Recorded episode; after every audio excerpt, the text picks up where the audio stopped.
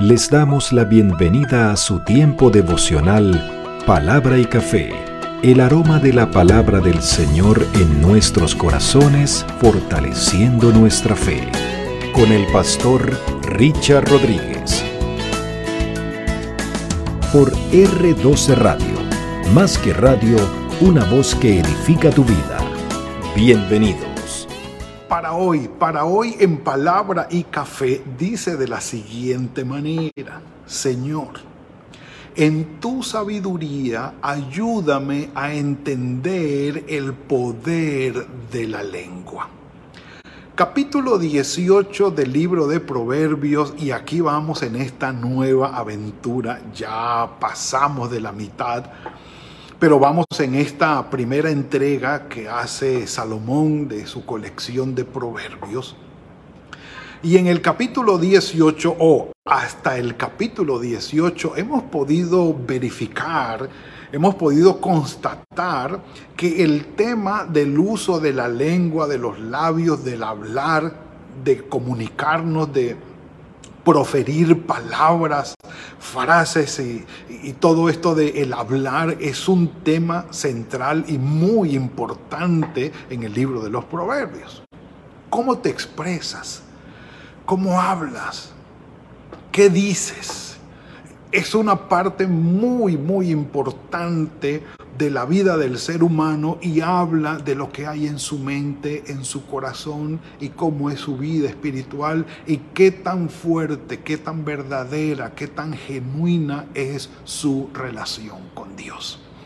De manera que, perdonen, quien piensa que el hablar o el decir eso, no importa que las palabras se las lleva el viento, no, no, no, no, no. Eso no es tan cierto. Sin embargo, vamos a revisar eh, en estos 23 versículos, o perdón, 24 versículos que tiene el capítulo 18, algunos eh, proverbios que he resaltado y vamos al nuestro luego, vamos al nuestro luego y bueno, empezando, sí señor, un café por eso. Mm. Vamos, vamos, vamos.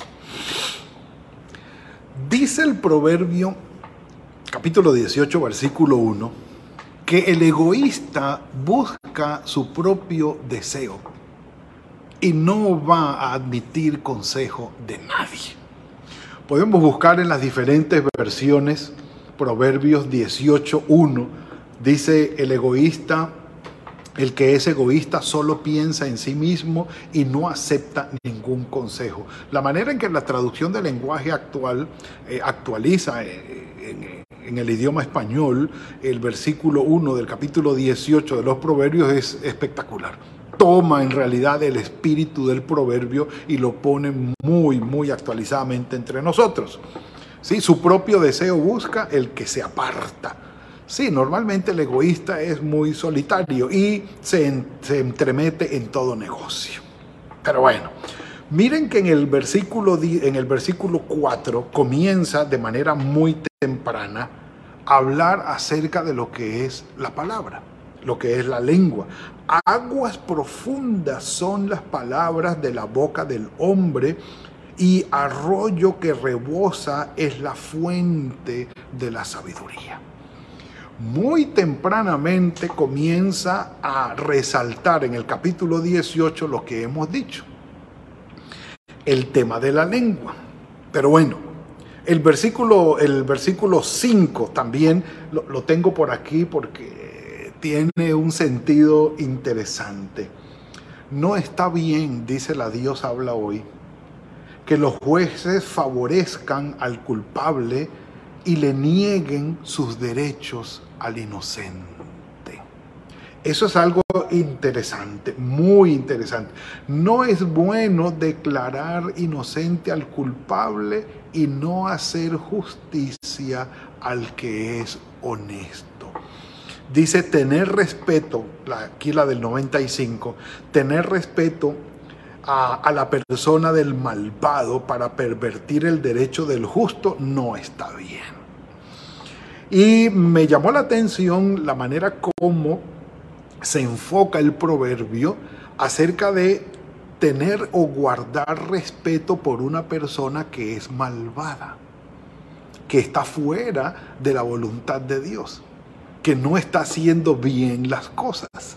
El Señor Jesucristo lo dijo de la siguiente manera, el que ama a padre y a madre más que a mí no es digno de mí, el que ama a un hijo o hija más que a mí no es digno de mí. Y no, se está, no está hablando de rechazar a la persona, sino que sencillamente cuando esas personas que son importantes para uno toman decisiones o caminan en contra de la voluntad de Dios, no podemos apoyarlos, no podemos respetarlos.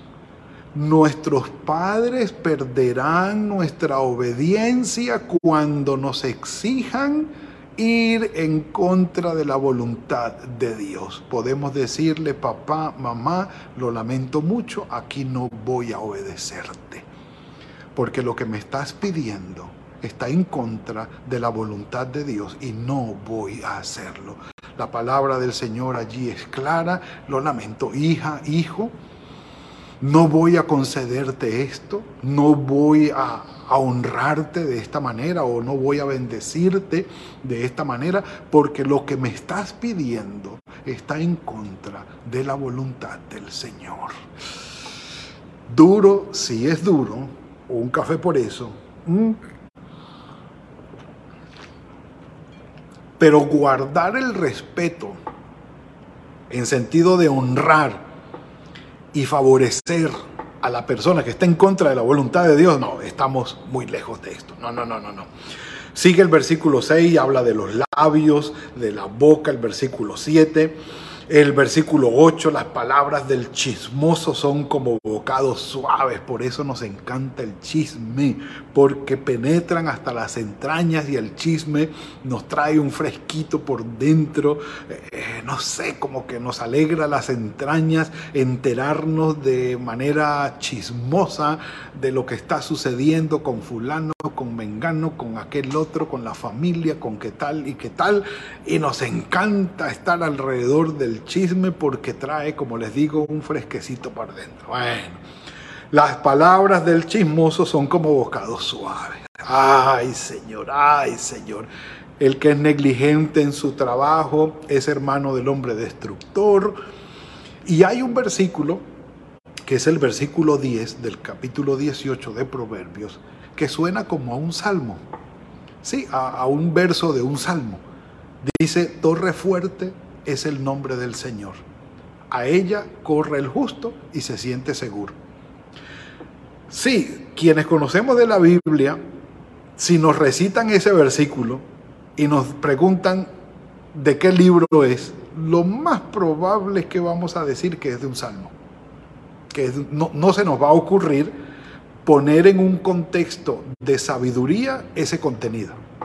Eh, no creo que se nos vaya a ocurrir, pero tiene una verdad profunda, trascendental y muy significativa. Torre fuerte es el nombre del Señor. El justo corre a Él y nos sentimos seguros. Esperar en Dios confiar en Él, enfocar nuestros pensamientos, nuestros sentimientos, nuestras oraciones, nuestras reflexiones, nuestra meditación en Él y su palabra. Es correr, eso es lo que significa correr hacia Él, esperar en Él y sentirnos seguros. La paz que sobrepasa todo entendimiento guardará nuestros corazones y nuestros pensamientos en su Hijo Jesucristo. Acerca de la palabra, versículo 13, al que responde sin haber escuchado la palabra, le es fatuidad y vergüenza. Sí, si usted es de los que está conversando y no deja hablar al otro y apenas le oye la primera frase, de una vez le está replicando, eso es fatuidad, eso es necedad, no es bueno. Escuche primero, escuche, busque entender y escuche bien, escuche bien. Esto es algo de sabiduría, eso es sabiduría de lo alto. El 14 dice, el ánimo del hombre lo sostendrá en su enfermedad. Sí, un enfermo con buen ánimo, con buen corazón, con esperanza. Ah, sí, me duele, pero, pero aquí estamos, tráeme un cafecito, tráeme un tecito y, charlamos, oremos, cantemos. Eh, me, duele, estoy enfermo, pero yo sé que el Señor está conmigo. Tiene buen ánimo, tiene buen ánimo ese enfermo.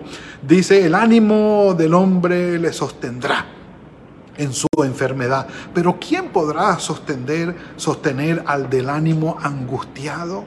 aquel que pesar de, aparte de su dolor es pesimista.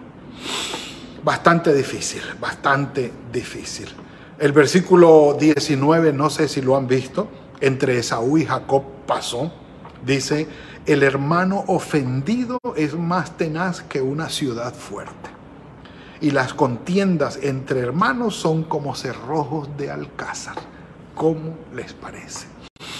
Y para la historia quedó los edomitas con Israel, entre hermanos, entre familias, la situación bastante, bastante difícil, pero aún para nosotros también lo es. Hoy eh, podemos conocer eh, reyertas, peleas, discusiones, enemistades entre hermanos y aquello es sangriento. Y el dolor más fuerte es el de una madre que tiene que ver cómo sus hijos, siendo hermanos, se hacen daño y se terminan con la vida. Muy doloroso, muy doloroso. El que encuentra esposa halla el bien y alcanza la benevolencia del Señor. Es cierto, el matrimonio trae eso. Claro, obviamente llevado según la voluntad del Señor llevado en la voluntad del Señor, con la guía de su Espíritu Santo. Ah, esto tampoco es que, ah, matrimonio y ya, no, no, no, no, no. Con la bendición del Señor, con la guía del Señor y en el poder de su Espíritu Santo. Aquí hay una verdad importantísima. El pobre habla con ruegos y el rico responde con dureza. Siempre he visto esto, sobre todo en mi pueblo, alcancé a verlo y todavía sucede en el pueblo donde nacimos, allí en Venezuela. La gente que tiene dinero habla duro y son recios y irreverentes también, muchos de ellos, no todos, pero la gran mayoría irrespetuosos, groseros y hablan con firmeza y rudeza porque tienen dinero, porque el dinero es su fortaleza. Pero también los he visto los que se quedan sin dinero y ya no hablan tan duro. pero bueno, e-, ese es asunto de ellos. El versículo nuestro, mis amados, el versículo nuestro. El versículo nuestro es el 21. Miren lo que dice. La muerte y la vida están en el poder de la lengua. El que la ama comerá de sus frutos. Yo quiero mostrarles aquí, el que ama comerá de sus frutos. Yo quiero mostrarles aquí algunas versiones de, esta, de este versículo. La vida y la muerte dependen de la lengua. Los que hablan mucho sufrirán las consecuencias. Sí, Señor. La nueva versión, la nueva traducción viviente dice que la lengua puede traer vida o muerte. Los que hablan mucho cosecharán las consecuencias palabra de Dios para todos. Lo que uno habla determina la vida y la muerte. Que se atengan a las consecuencias los que no miden sus palabras. Esa, esa, esa traducción me, me gustó, me gustó, me gustó, me gustó. La Reina Valera contemporánea dice, el que ama la lengua comerá de sus frutos. Ella tiene poder sobre la vida y la muerte. La lengua tiene poder para dar vida y para quitarla. Los que no paran de hablar sufren las consecuencias. En el primer libro de Samuel, capítulo 21, déjenme corroborar, estoy citando de memoria. En el capítulo, en el primer libro de Samuel, déjenme lo busco por aquí, no lo tenía separado. En el primer libro de Samuel, capítulo 21, lo estoy por corroborarlo aquí, exacto, capítulo 21 y 22, hay un relato del rey David cuando muy jovencito huyó de Saúl, fue a la ciudad de Nob, al norte de Jerusalén, no muy lejos, donde estaba el sacerdote Ahimelech. Eh, apenas acababa de huir donde Saúl. Ahimelech tenía preso a Doeg, un edomita. Lo tenía preso allí. Cuando llegó David y Ahimelech le dijo que por qué andaba solo, consultó al Señor por él, le dio comida, lo atendió y como lo vio desarmado, le entregó la espada de Goliat, de Goliat. Y Doeg, el edomita, vio eso. Doeg fue liberado y se fue para donde Saúl. Y Saúl, por supuesto, estaba persiguiendo a David para matarlo. Y Saúl dijo unas palabras a nivel general, eh, regañando a los hombres de confianza que tenía, diciéndoles, ustedes no me han ayudado con mi hijo Jonatán, que se hizo amigo de este eh, David, y, bueno, y, habló allí unas cosas como queriendo pescar en río revuelto, como queriendo sacarles algo, y sin que nadie le preguntara nada, Doeg se levantó y le dijo a Saúl, yo vi cuando Ahimelech recibió a David, le dio comida, consultó al Señor por él y le entregó la espada de Goliat. Por aquello que dijo Doeg, Saúl mandó a llamar a Ahimelech y con él mató a más de 80 sacerdotes y aparte de eso a sus mujeres y a sus niños. De lo que Doeg dijo salió un genocidio. Más de 200 personas murieron a manos de Saúl por lo que Doeg dijo. Si podemos mencionar un evento para darle sustento o ejemplo a este versículo 21 del capítulo 18 de Proverbios, está ese ejemplo. Si Doeg se hubiese quedado callado, no pasa nada. Pero apenas habló, le causó la muerte a más de 80 personas que no tenían nada que ver de manera inocente murieron bajo la espada y la violencia y la maldad de Saúl. ¿Que la lengua causa la muerte? Oh, sí que sí, y un café por eso. Sí que sí. Hablando de una manera física, física y tomando un ejemplo bíblico. Muchas personas han causado problemas solamente con hablar. Nadie les está preguntando, fueron y dijeron algo que a veces es cierto, a veces no es cierto, y causan un gran problema. No tenías por qué decirlo. El segundo ejemplo que tengo es un poco más contemporáneo de un pastor que llegando a pastorear en su nueva iglesia, una de las hermanas que no le cayó muy bien el pastor, comentando allí entre algunas de ellas, como no le había caído bien, dijeron algunas cosas y, ella dijo, no, a mí no, no sé, no me cae bien el pastor porque tal y tal. Y dijo estas palabras, hasta homosexual será, porque parece. Habiendo dicho esto, se regó el comentario en toda la iglesia el pastor fue llamado por la junta, fue eh, interrogado, fue investigado, aquello cayó en descrédito, se terminó su ministerio, se acabó su matrimonio y su familia y aquello nunca fue cierto. El pastor y su familia quedaron vivos físicamente, pero quedaron muertos, destruidos emocional e, y espiritualmente. Muy difícil, muy difícil. Podemos destruir el corazón de una persona, los sueños de una persona. Podemos dañar los sentimientos de una persona con nuestras palabras. Es más, cuando hablamos de nosotros mismos, podemos hacernos mucho daño. En nuestro pensar y en nuestro sentir acerca de nosotros mismos. En este sentido, eh, el sabio eh, propone que la muerte y la vida están en el poder de la lengua. Que usemos, como dice Pablo, nuestra boca para edificar en el capítulo 4 de Efesios.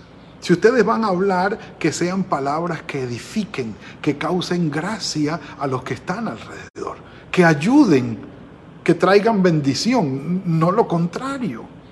Y, para ello yo debo escuchar primero. Esto es sabiduría de lo alto, mis amados. Que con mis palabras yo pueda o entienda cómo puedo resolver una circunstancia. ¿Qué puedo decir? Ahora, el Señor Jesucristo lo dijo muy claramente en Lucas capítulo 6, versículo 45. El hombre bueno, Lucas 6, 45, el hombre bueno, la mujer buena, del buen tesoro de su corazón saca lo bueno. Y el hombre malo, del mal tesoro de su corazón saca lo malo. Porque de la abundancia del corazón habla la boca. Perdón. Y dijo el Señor Jesucristo, del corazón salen toda la pecaminosidad que nosotros tenemos. No del estómago, del corazón. Entonces, lo que en realidad nosotros necesitamos es un cambio de corazón. No un cambio de lengua, es un cambio de corazón. Que el Señor renueve nuestro corazón que el Señor nos haga una nueva criatura, que ponga su espíritu en nosotros y que nos dé esa sabiduría de lo alto para decir lo que tenemos que decir en el momento que tenemos que decirlo, como debemos decirlo, bajo la gracia y la bendición del Señor. Mis amados, que el Señor en su sabiduría nos ayude a entender el poder que tiene la lengua, a entenderlo, no a controlarlo. Porque según Santiago capítulo 2, pues la lengua es incontrolable. No podemos controlar. No, según Santiago capítulo 3, perdón, no podemos controlar. Es algo indomable. Pero el Señor nos ayude en el poder del Espíritu Santo a dar lo mejor de nosotros cuando usemos de nuestros labios al hablar. Padre, Gracias por lo que nos has entregado hoy. Tu misericordia es sobre nosotros. Tu Santo Espíritu nos guía y nos ayuda. Gracias por este regalo que nos has entregado hoy. Bendito sea tu nombre. Ayúdanos a entender, a comprender el poder de la lengua y que al hablar tomemos del buen tesoro de nuestro corazón, lo mejor que tú nos has dado, y podamos bendecir y edificar a los oyentes. Ayúdanos, Señor, te lo suplicamos. Y gracias por esta enseñanza de hoy. En Cristo Jesús. Amén y amén. Mis amados, ha sido la entrega de hoy. Que el Señor los bendiga y los guarde. Que tengan una muy buena semana. Que el Señor fructifique el trabajo de sus manos. Que le dé sabiduría a cada uno en todas las decisiones que han de tomar que los lleve de su mano junto con su familia, que los bendiga y los guarde en todo. Nos veremos mañana, si el Señor lo permite, en otra entrega de palabra y café. Mm. Está delicioso. Que el Señor los bendiga. Gracias por compartir con nosotros este espacio de palabra y café. Hasta una próxima oportunidad por R12 Radio. Más que radio, una voz que edifica tu vida. Que Dios les bendiga.